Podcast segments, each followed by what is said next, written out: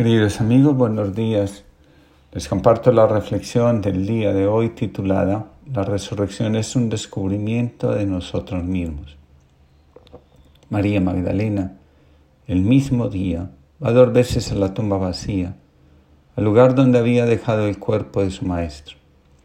La primera ocasión está marcada por el verbo ver. Ve la piedra de la entrada al sepulcro removida, ve el sudario doblado, ve las sábanas en el piso, ve el lienzo extendido.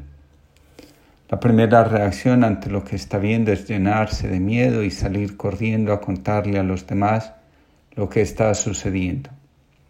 Lo que no comprendemos nos llena de miedo.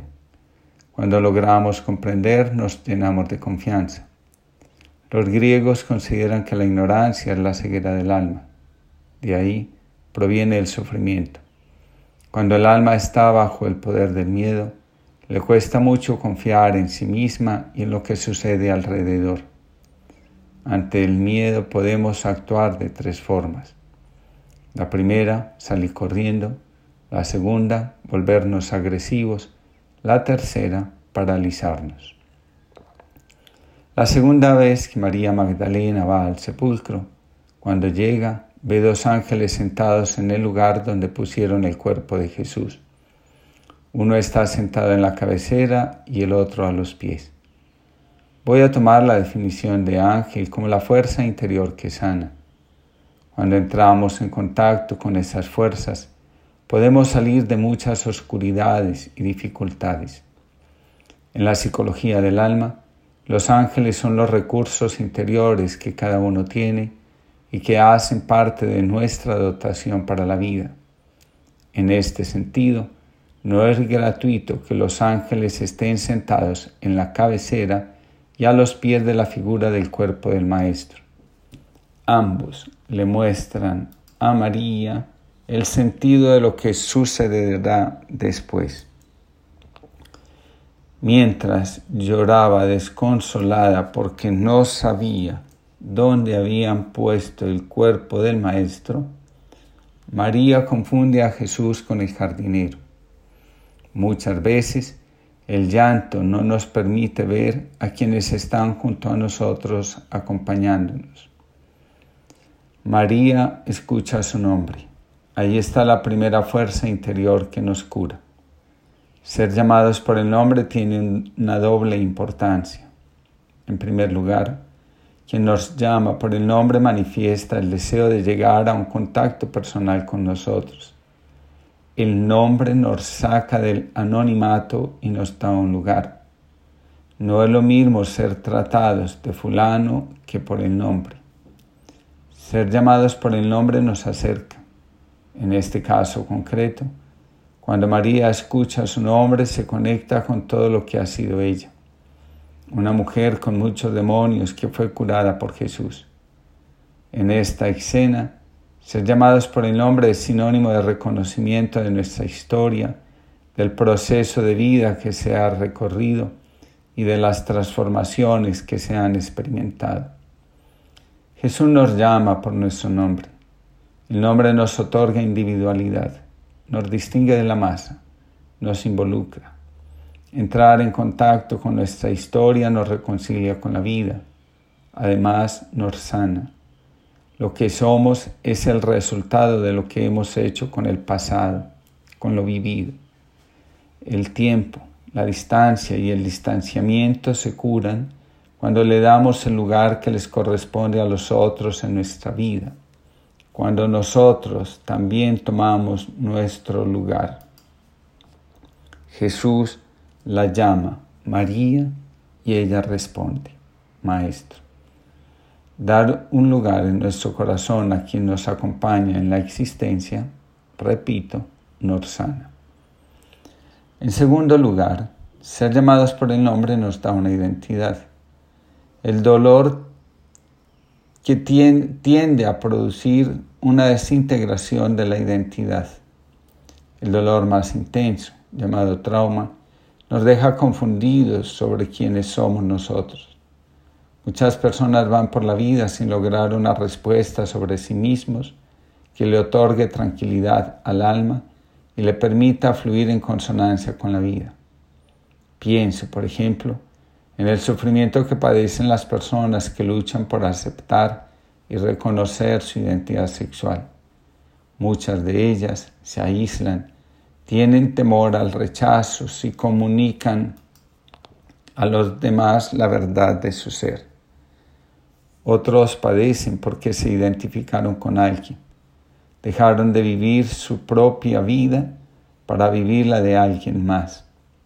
Pienso, por ejemplo, en ese hombre o mujer que desean ser padre o madre de su pareja quien perdió a su padre o madre a temprana edad. La relación no fluye, se llena de reclamos, de desvalorizaciones, entre otras cosas. Ser nosotros mismos es un reto de cada día.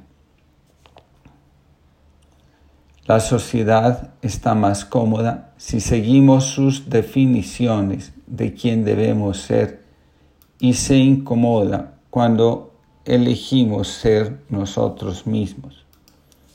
La sociedad de consumo es exitosa porque nos vende identidad. La relación con Jesús se estrecha en la medida que nos acogemos a nosotros mismos.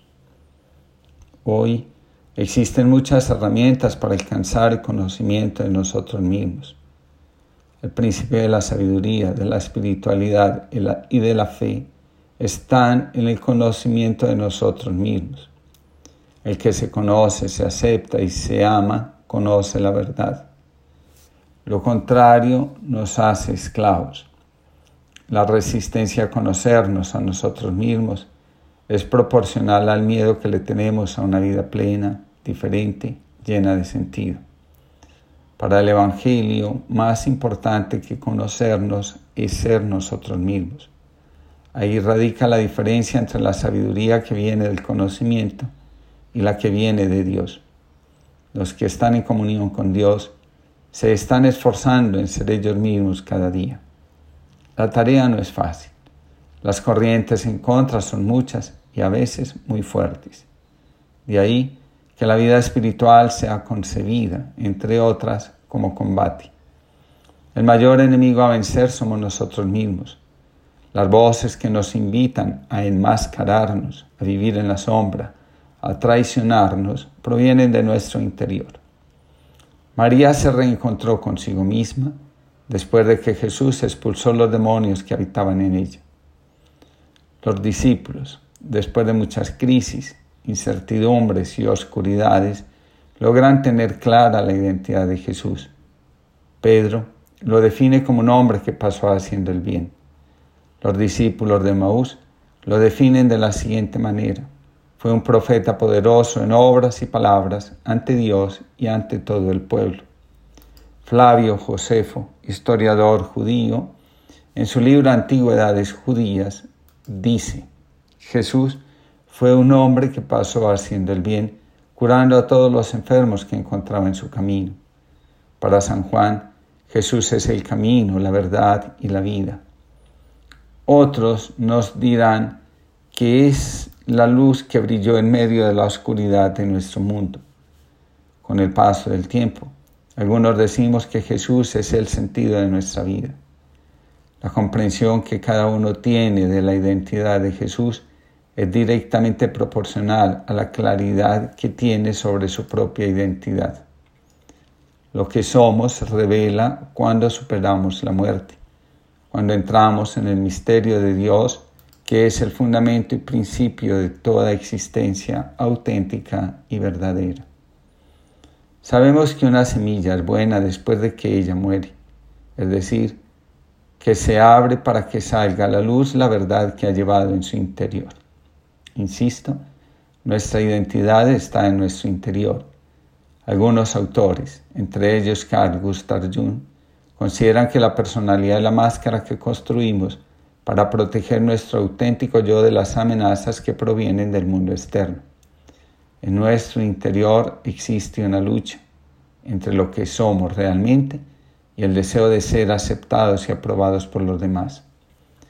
La muerte nos despoja de nuestras falsas seguridades y nos invita a ser lo que somos, a dejar a un lado las falsas seguridades sobre las que hemos construido nuestra existencia y las expectativas de lo que podríamos llegar a ser si nos sometemos a las expectativas de los demás. El misterio de la resurrección nos muestra la luz que hay en nuestro interior. Jesús nos une a su misterio porque allí reside la verdadera plenitud de nuestra vida. Por último, la otra fuerza que nos sana es recordar que a los pies del Maestro está la vida verdadera. De esa fuerza hablaremos más adelante. Que todos tengan una linda jornada y que el Señor sea nuestra esperanza en estos tiempos de desesperanza.